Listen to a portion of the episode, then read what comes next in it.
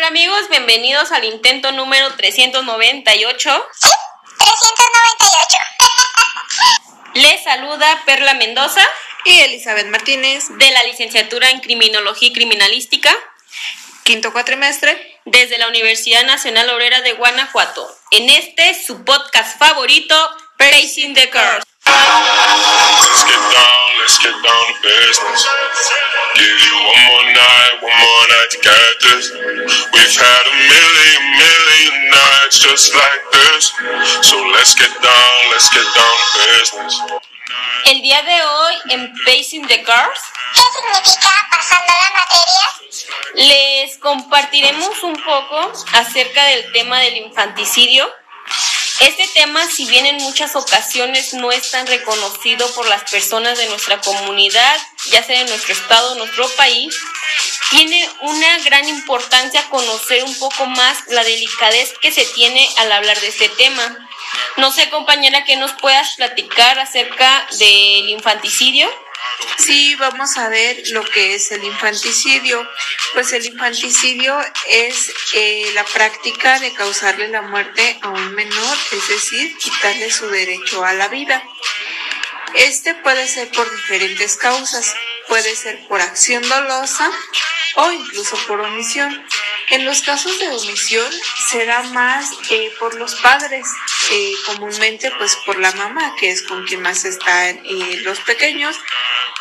Esto es cuando la madre o el padre no le presta la atención debida, es decir, como alimentación o el cuidado necesario, y este por, por ciertas causas llega a perder la vida.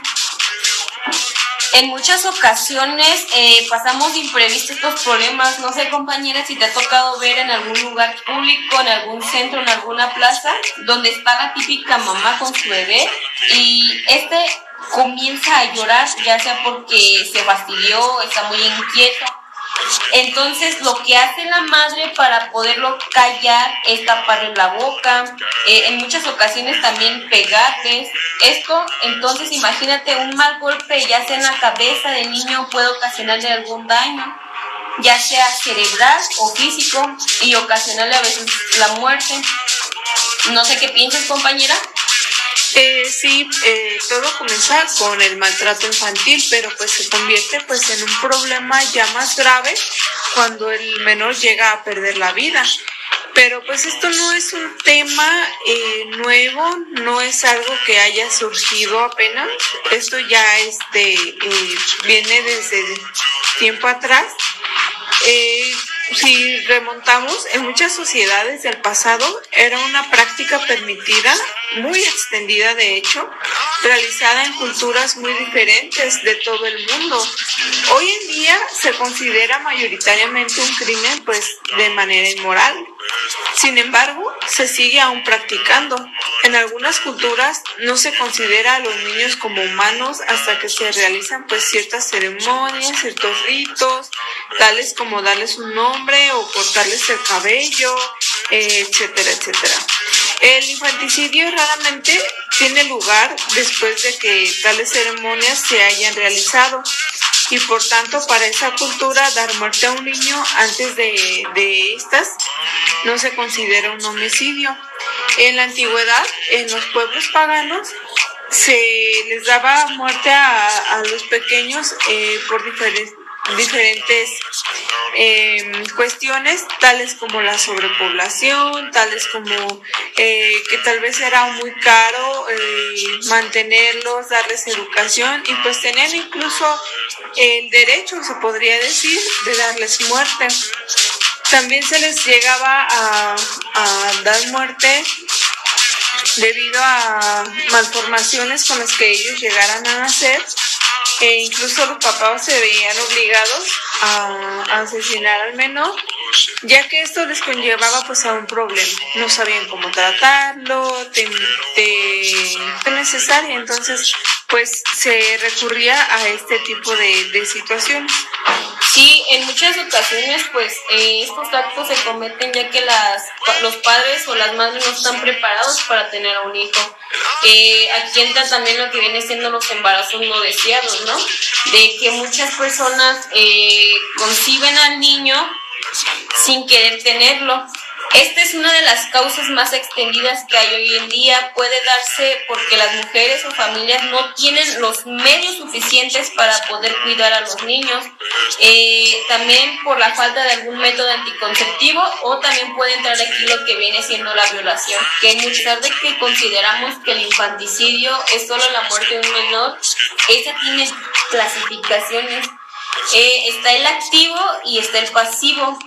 Eh, el activo nos habla que es de tratar dar muerte al recién nacido de manera deliberada con ciertas prácticas como ya sea la falta de alimento, la asfixia o traumatismos craneales.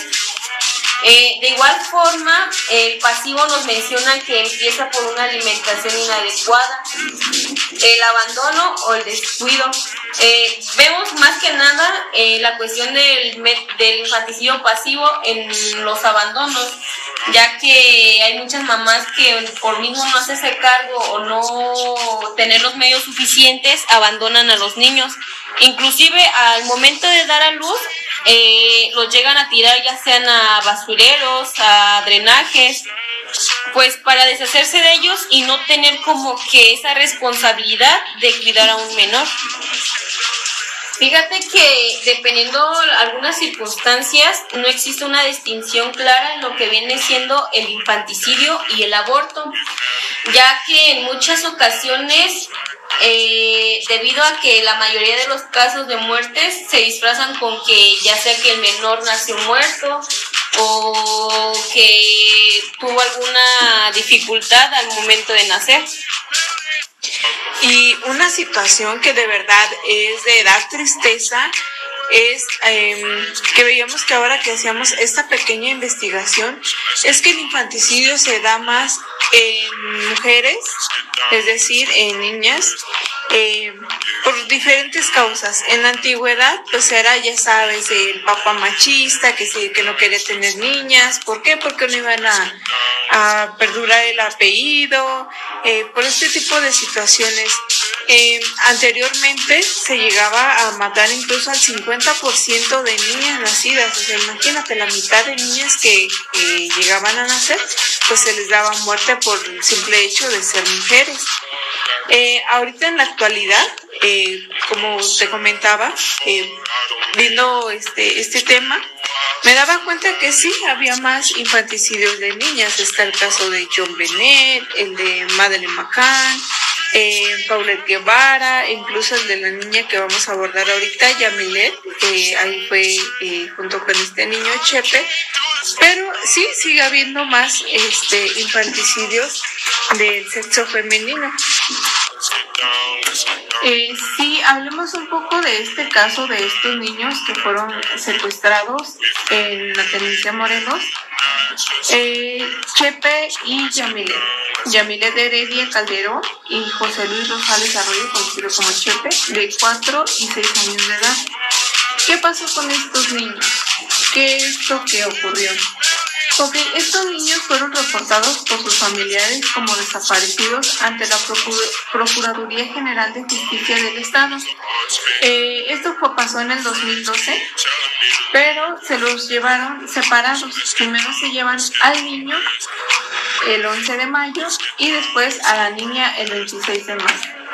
Ambos niños vivían en la Tenencia Morelos, en la ciudad de Morelia, y eran vecinos y compañeros de juego.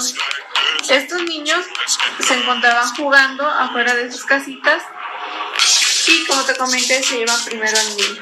Entonces cuando desaparece el niño pues se pone la denuncia, este, pues existe todo un revuelo en la colonia porque pues era algo nuevo, nunca se había escuchado este, de algo parecido y pues este, empieza la búsqueda.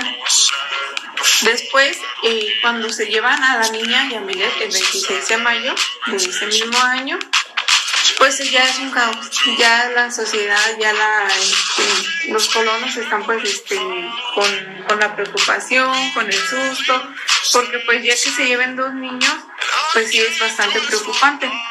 A raíz de esto, de estas desapariciones, pues eh, se hace todo un operativo, tanto de vecinos como de autoridades, para buscarlo. Dentro de esta búsqueda se encuentra una casa donde se presume que, que ahí era donde eh, secuestraban más niños. ¿Por qué? Porque se encontraron fotografías de diferentes infantes, eh, sobre todo eh, cuando salían de las escuelas, con los uniformes, eh, eh, cerca de sus domicilios y juguetes. Jugue- había juguetes de, para niños, lo cual se cree que pues es- esta casa la usaban para, pues, para esconderlo. Pero no se logra eh, tener ninguna información sobre Chepe y Yamile. Eh, pasa casi alrededor de un mes y pues lo, lo, lo que llegó a pasar es que se, se encuentran los cuerpos de, de estos dos niños. ¿Dónde se encontraron? Eh, se encuentran en un ducto de agua abandonado que desemboca en la presa de Puebla. Por aquí pues pasan aguas negras. Eh, se informa o se registra que, que en este pueblo, donde menos de, de un mes, los vecinos aseguraban que habían desaparecido al menos eh, cuatro menores de edad. Y como medida de presión, los lugareños se organizan y protagonizaron protestas hasta lograr que el gobierno del estado se comprometiera a establecer un operativo especial. Eh, después de las acciones de búsqueda, la Secretaría de Seguridad Pública o la Procuraduría de General del Estado eh, presentaron eh, algunos presuntos responsables que hasta ese momento pues la verdad no se había comprobado nada, no se había podido comprobar algún tipo de delito.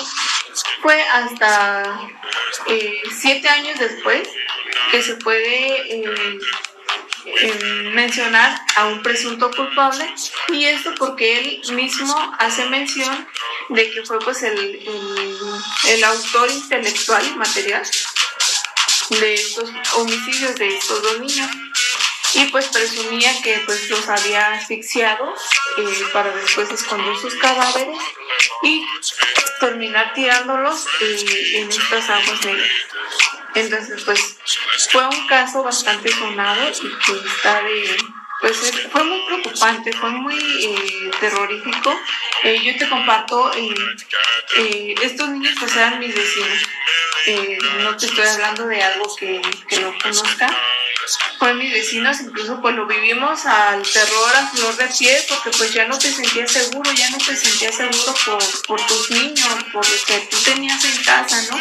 No sabías la causa por las cuales se los habían llevado, no sabíamos quién se los había llevado, qué había pasado, qué les hicieron, dónde estaban. Entonces, sí me tocó vivir todo este tipo de, de situación, eh, que hasta la fecha, pues eh, todavía eh, con la familia, pues es, es muy comentado de qué había pasado.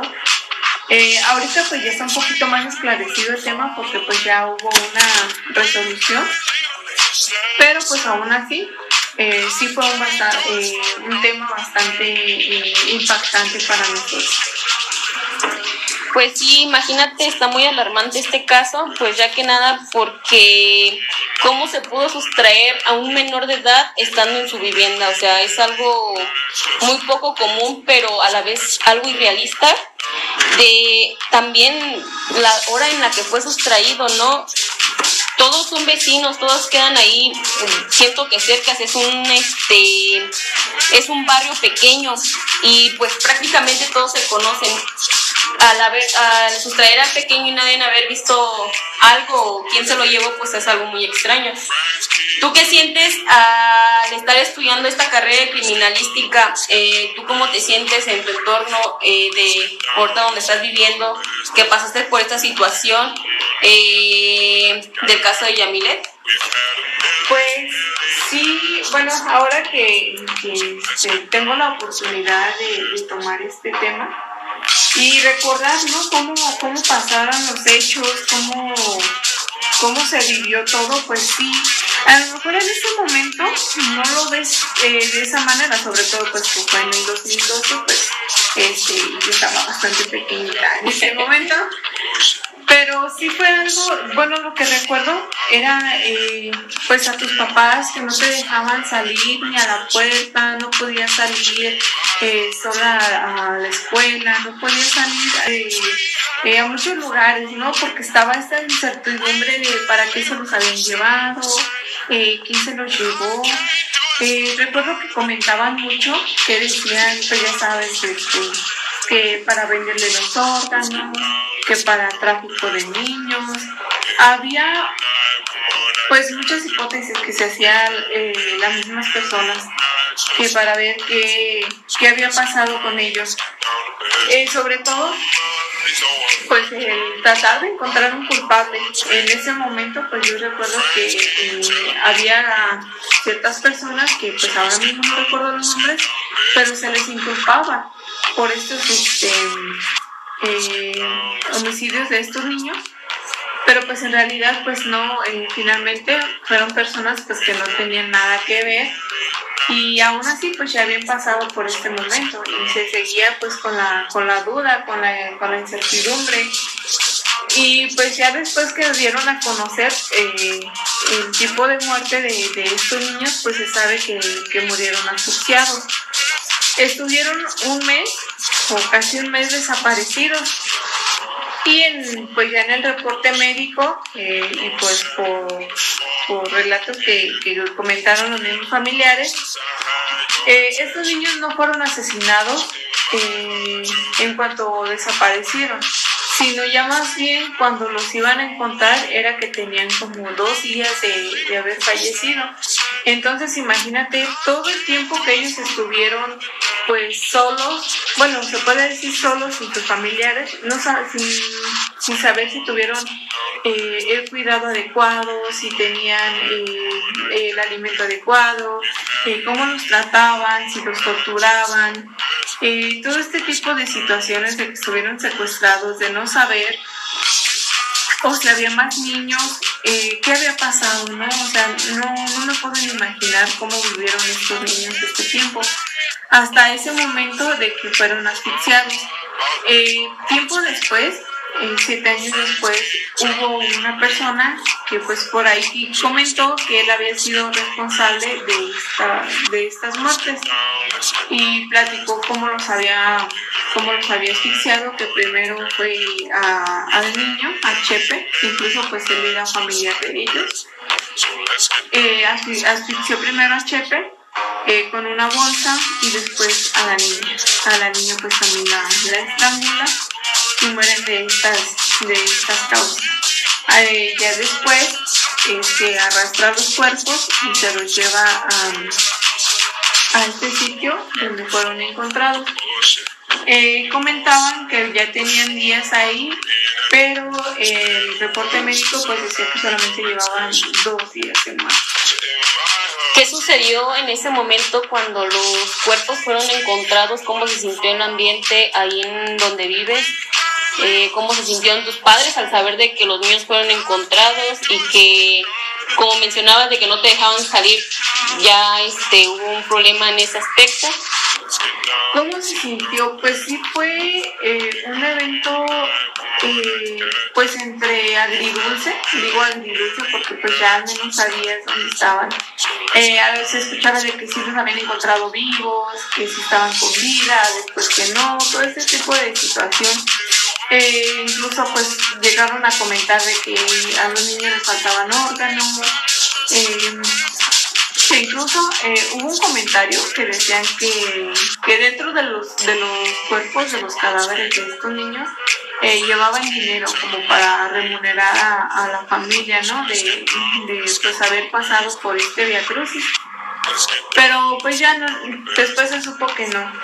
En, el momento, pues ya como lo vivimos, fue eh, una conversación que incluso yo misma tuve con el, con el abuelo de Yamilet, que comentaba cómo había sido ese, ese evento para ellos dentro de, de su familia decía que había personas incluso malintencionadas que les decían que, que los podían encontrar en tal parte y pues ellos se iban para allá, se trasladaban para allá y pues no estaban, los mandaban a otro lugar, les daban puras falsas esperanzas hasta que pues finalmente pues ya hubo ese reporte de, de los niños que encontraron en la alcantarilla y pues se supo que sí, que sí eran ellos. Fue algo pues es que no, no, te, no hay palabras para describirte y la sensación de cómo nos encontraron. Incluso yo recuerdo, yo asistí al funeral de ellos y había mucha gente, creo que yo nunca había visto a tanta gente en un funeral, hubo reporteros, hubo pues de todo, porque pues fue, este, fue muy sonado el caso y pues no sé ahora que lo, que lo piensas, pues creo que yo como, como papá hubiera estado igual, ¿no? Atemorizada por, el miedo de tus niños y sin saber, sin tener respuestas, incluso pues sabiendo que, bueno, en ese momento no sabían, pero pues ya vieron que pues incluso el mismo asesino pues estaba dentro de casa de él Paso de tiempo que tuvo que para que encontraran al culpable, o sea, eh, y estar en el mismo entorno de familiar de los niños, eh, ¿cómo, ¿cómo fue presenciado eso? pues de la manera que se dieron cuenta fue porque incluso esta persona y él mismo confiesa de que él fue quien dio muerte a estos dos niños y de cómo los mató. Aquí hay algo como una inconsistencia al cual pues no, al menos yo ahorita este, con el conocimiento pues que ya tengo, eh, yo no le daría bastante credibilidad porque eh, cuando, cuando se le da como esta resolución o se hace este, esta aportación, ya han pasado siete años desde el fallecimiento de estos niños. Ya pasaron siete años y cuando este, el presunto asesino se entrega, él tiene 15 años. Entonces, si tiene 15 años y pasó siete años atrás, quiere decir que en ese entonces pues era un niño de 8 años.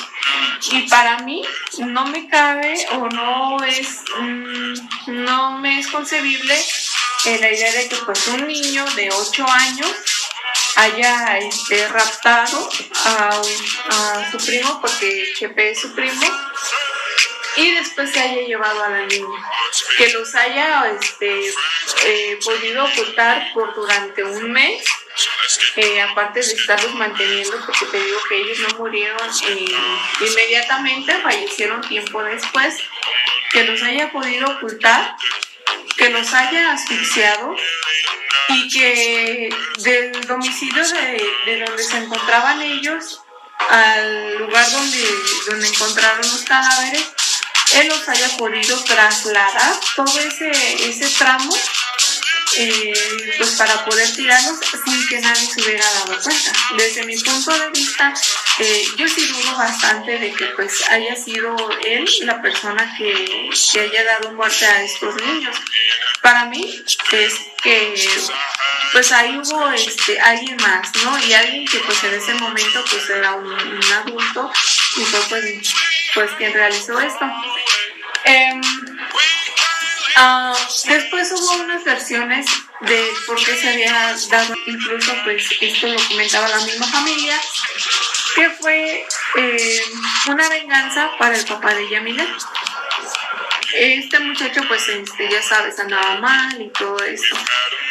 Eh, la orden era matar a la niña, pero pues como ellos eran vecinitos, como siempre estaban juntos, siempre estaban jugando, eh, por confusión se llevan al niño pensando que era el hijo de esta persona. Se llevan al niño y pues este no, ya no, ya no supieron cómo regresarlo, supongo. Y tiempo después, ya que confirman la, el hecho de que pues no era hijo de él, sino era la niña, eh, vuelven por la niña y es que se la llevan. Eh, finalmente pues a los dos pues que, los asesinaron, pero pues se comenta que era esto, era una venganza para matar a, más bien para dañar a, al papá de la niña. Eh, posteriormente, ahora que pasa el tiempo, hace aproximadamente yo creo que un año, a este chico, que según era para dirigir a la venganza, a él lo asesinaron y pues a su esposa también hasta el día de hoy está desaparecida. Entonces yo me voy más como, por esa hipótesis, que es más este esta que hubo una confusión y se llevaron a Chepe y todo esto, a que haya sido eh, eh, este chico que decía que él los había matado, porque incluso el chico pues ya es un, es un chico que consume drogas, que pues no se encuentra nunca en sus cinco sentidos y demás. Entonces yo me voy más por la segunda hipótesis de que pues fue una venganza para el papá de la niña. Sí, es algo increíble porque ya desde un conocimiento más criminológico es como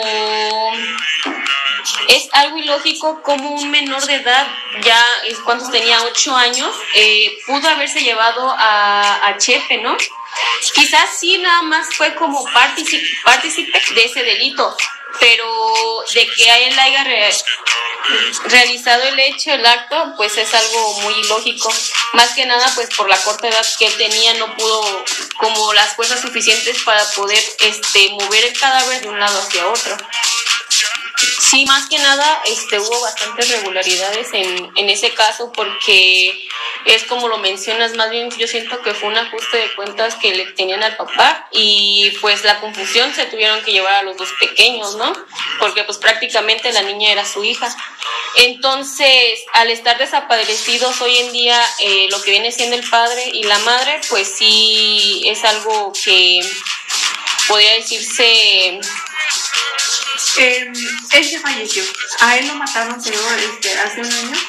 Y, sí, la mamá de Yamilet está desaparecida. Incluso, pues, como te comento, pues, como son mis vecinos, pues sabemos que los papás de, la mamá de Yamilet incluso tuvieron que pedir asilo político en Estados Unidos porque, pues, corrían peligro sus vidas.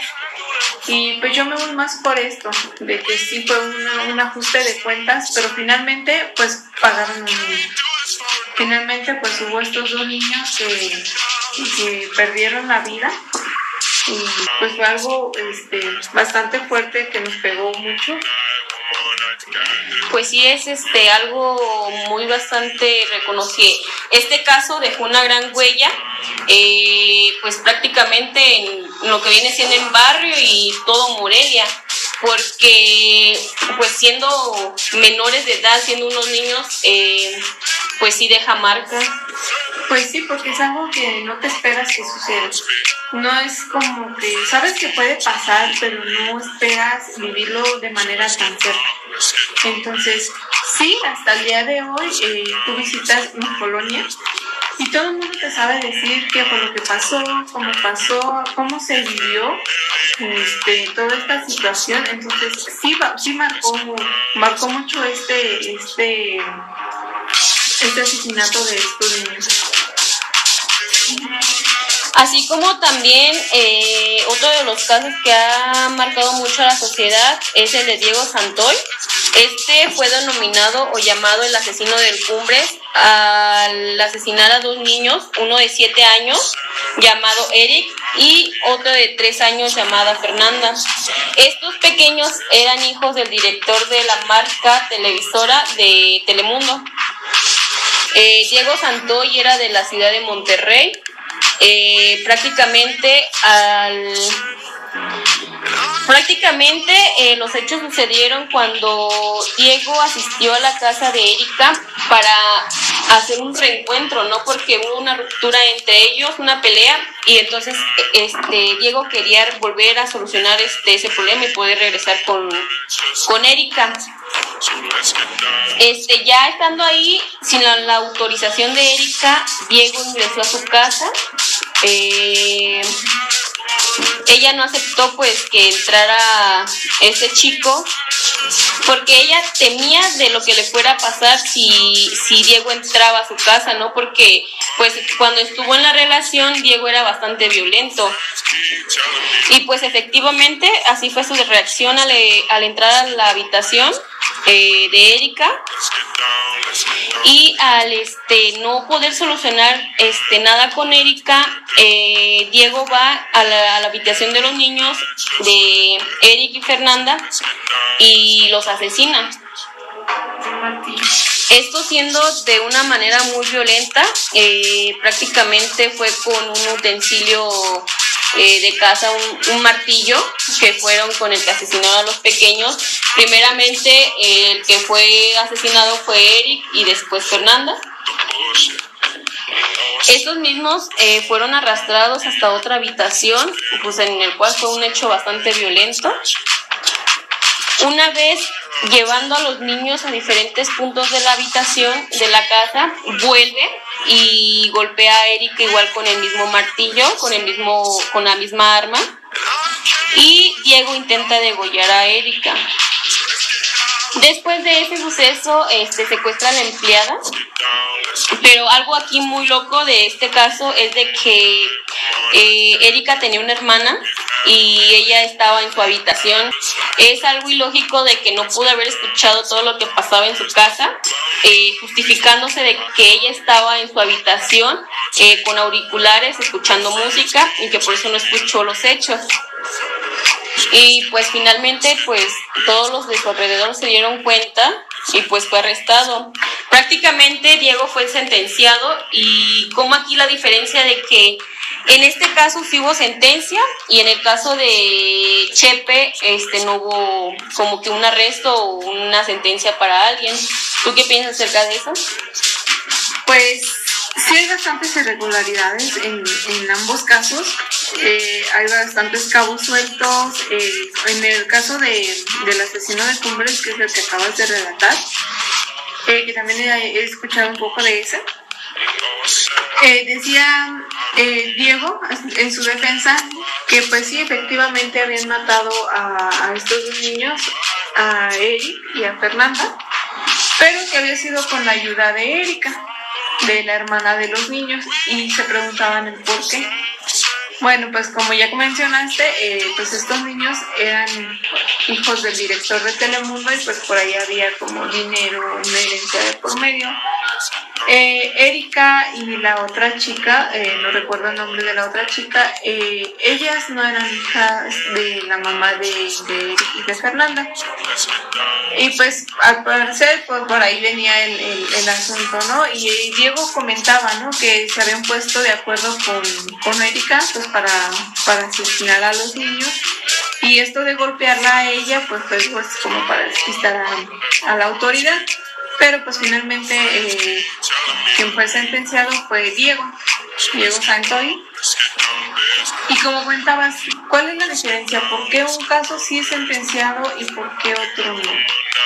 Pues la verdad la respuesta no, creo que no la, no la podemos saber, pero sí creo que influye bastante pues eh, el estatus económico en el que se mueve, ¿no? El, el caso de Diego, eh, pues asesino de cumbres, eh, pues se sabe que son de un estatus bastante alto y pues que tienen la manera o la influencia para, pues, para mover a las autoridades, a diferencia del caso de Chepe y de Yamile, pues de que prácticamente éramos los vecinos Casos que pues han marcado mucho a la sociedad y que inclusive pueda pasar en nuestro entorno social como te pasó a ti eh, ahí en tu en donde vives. Eh, les compartiremos un poco acerca de las estadísticas de cómo ha pasado el infanticidio en México. Eh, sí, el infanticidio en México dice que la niñez enfrenta un contexto de pobreza, desigualdad, violencia e injusticia. Más de 20 millones de niños y niñas eh, adolescentes en el país viven en condiciones de pobreza, lo que representa el 50% de la población total de infantiles. Eh, cifras oficiales señalan que alrededor de 2.5 millones de menores no asistan a la escuela, mientras que 3.2 millones se ven obligados a trabajar. De acuerdo con datos proporcionados por el Fondo de las Naciones Unidas para la Infancia, UNICEF, 6 de cada 10 niños sufren castigos físicos o humillantes en sus hogares, generando un entorno hostil que perpetúa las relaciones violentas en el hogar, la escuela y la comunidad. A ello se une un escenario de inseguridad e impunidad extrema que ha propiciado el incremento de, los infanticidios. Los datos oficiales del gobierno registran en promedio tres menores asesinados diariamente en el país. Tres menores. Son datos muy alarmantes. La posibilidad de desarrollo y bienestar de los niños y niñas mexicanas no mejoran, por el contrario, persisten las grandes problemáticas y brechas en derechos de tratados y oportunidades de al menos las últimas dos décadas. al incremento de menores de edad entre las víctimas de homicidio es alarmante. Según datos del Instituto Nacional de Estadísticas y Geografía, el INEGI, entre el 2018 y el 2020, aumentaron progresivamente los casos, yendo de 1.057 casos a 1.498 casos. Datos de la Red por los Derechos de la Infancia de México, Redding, el año pasado la cifra fue de 1.238 niños y en lo que va del año se han registrado 285 homicidios, lo que significa que al menos tres niños han muerto cada día en México por causas no naturales. Según las estadísticas, Chihuahua es el estado en el que más infanticidios se han registrado, al tener el 11.7% del total. Le siguen el Estado de México, Guerrero, Ciudad de México, Jalisco. Tristemente sigue Michoacán, seguido de Oaxaca, Sinaloa, Tamaulipas, Guanajuato y Veracruz. Eso sin mencionar sobre los casos que llegan a dar a conocer, como viene siendo el tráfico de órganos. Eh, en este suman miles de infantes que son víctimas de trata de personas y tráfico de órganos, como es la trata de blancas. Eh, es uno de los casos que no se menciona muy a menudo, pero más sin embargo existe mucho infanticidio en, este, en México. Eh, Una vez conocidas las estadísticas, ¿Qué nos dice la rama del derecho acerca del infanticidio? En el artículo 258 nos establece que quien cometa algún infanticidio, ya sea de algún niño o alguna niña, eh, desde su nacimiento hasta los 12 años, eh, se les dará 30 eh, años de prisión. También nos menciona de algunas muertes más comunes que no son penadas, como viene siendo la muerte de cuna, que es cuando se asfixia son natural, muerte natural de los niños. También en otro artículo nos menciona las muertes que sí son intencionales, como vienen siendo la asfixia, que es ocasionado ya sea por un descuido o intencionalmente de su mamá. Eh, a veces en ocasiones se ve que la mamá le pone alguna almohada al pequeño y pues este como no tiene la fuerza suficiente de moverse o de quitarse la almohada pues muere ahogado. Y este, en caso de accidente, los padres se eximen del, del delito de la muerte del desde nuestro punto de vista, una de las formas de combatir el, infanticidio es acompañar y ayudar a las madres en todo el posparto, ya que pues no estamos eh, preparadas para enfrentar la crianza de un bebé solas. Incluso desde el embarazo es que se debería estar acompañando a la madre y educar a lo que es la pareja, al hombre, para que esté apoyando y ayudando a la mujer a llevar esta etapa, ya que comúnmente se, cuando se habla de un embarazo, se habla como desde que la mujer está embarazada, y es decir, en realidad están embarazados ambos.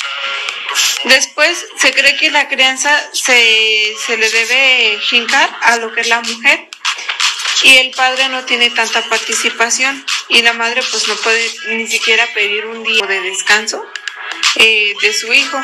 Entonces, más que nada, eh, fomentar esto de que se les eduque también a los hombres a participar dentro de la crianza de los, de los mismos hijos y que se puedan criar eh, con valores. Eso también eh, hay que tomar en cuenta pues la pobreza que haya pues menos eh, escasez en, económicamente, que haya más oportunidades para que no se tenga que pasar como por estos eh, tipos de situaciones y se tenga que recurrir a un infanticidio. Y pues finalmente eh, ya con personas externas al matrimonio, es decir, con personas que llegan a, a cometer un infanticidio, pues es vigilar a, la familia, principalmente al círculo donde se desarrolla el niño y respetar también las decisiones del niño, porque en ocasiones eh, podemos percatarnos de que nuestro hijo o hija no se siente seguro o no se siente cómodo con alguna persona, incluso de la misma familia. Y hay veces que nosotros mismos les decimos que tiene que saludar, que tiene que eh, ser cordial con esa persona porque el simple hecho de ser familia, cuando en realidad a veces no sabemos el por qué él se siente atacado o agredido. Entonces, desde ese punto de vista debemos este, eh, respetar los derechos de los niños pues más que nada poner cuidado en, en, el círculo social en el que se desarrolla. Y pues ya creo que con esto concluimos lo que viene siendo nuestro podcast. Eh, no sé cómo te sientes, Elia, realizar este tipo de actividades que nos dejan los profesores. Ay, Perlita, pues me siento eh, de dos formas. Una, pues me siento feliz porque eh, para mí era un reto poder, poder lograr esto eh, nos costó bastante, tuvimos mil intentos, tuvimos altas, bajas, fue un trabajo de tiempo. Entonces, pues me siento satisfecha en, ese, en esa cuestión, pero la verdad también hubo momentos en los que ya me sentía muy frustrada, no estamos acostumbrados a hacer este tipo de, de trabajos, de escucharte, escuchar tu voz, cómo cómo se va a escuchar eh, en, en, audio. Entonces, este tipo de situación, de perder la pena, eh, pues sí fue un poquito difícil, pero la verdad eh, creo que es algo de que me, me satisface mucho el haberlo logrado. Y tú, Perlita, compárteme, ¿cómo te sentiste realizando este trabajo? Pues yo, siendo sincera, me sentí bastante frustrada porque eh, hay personas que no conocemos como este tipo de medios para comunicarse, ¿no? Es como un trabajo nuevo. Eh, más que nada, eh, aparte de ser algo frustrado, es un nuevo reto que uno se presenta, tanto como este, que va a haber varios, pues en la carrera más que nada, pero profe Juan Carlos, no, ya no sé qué tantas cosas así Recuerda que tenemos más profesores y tenemos muchísimos más trabajos. Que nos digan los demás compañeros qué opinan sobre este tipo de trabajo. chicos, por favor. a realizar este trabajo. Eh, sé que ya en este punto muchos no van a estar escuchando el podcast. Yo siento que ni el profesor. Eh, por la misma este, fatiga de que sienten al haber grabado el suyo. Sobre todo que fue el mismo tema para todos, Perlita. Entonces, seguramente espero que nuestro podcast sea de los primeros para que lo escuchen con mucho ánimo.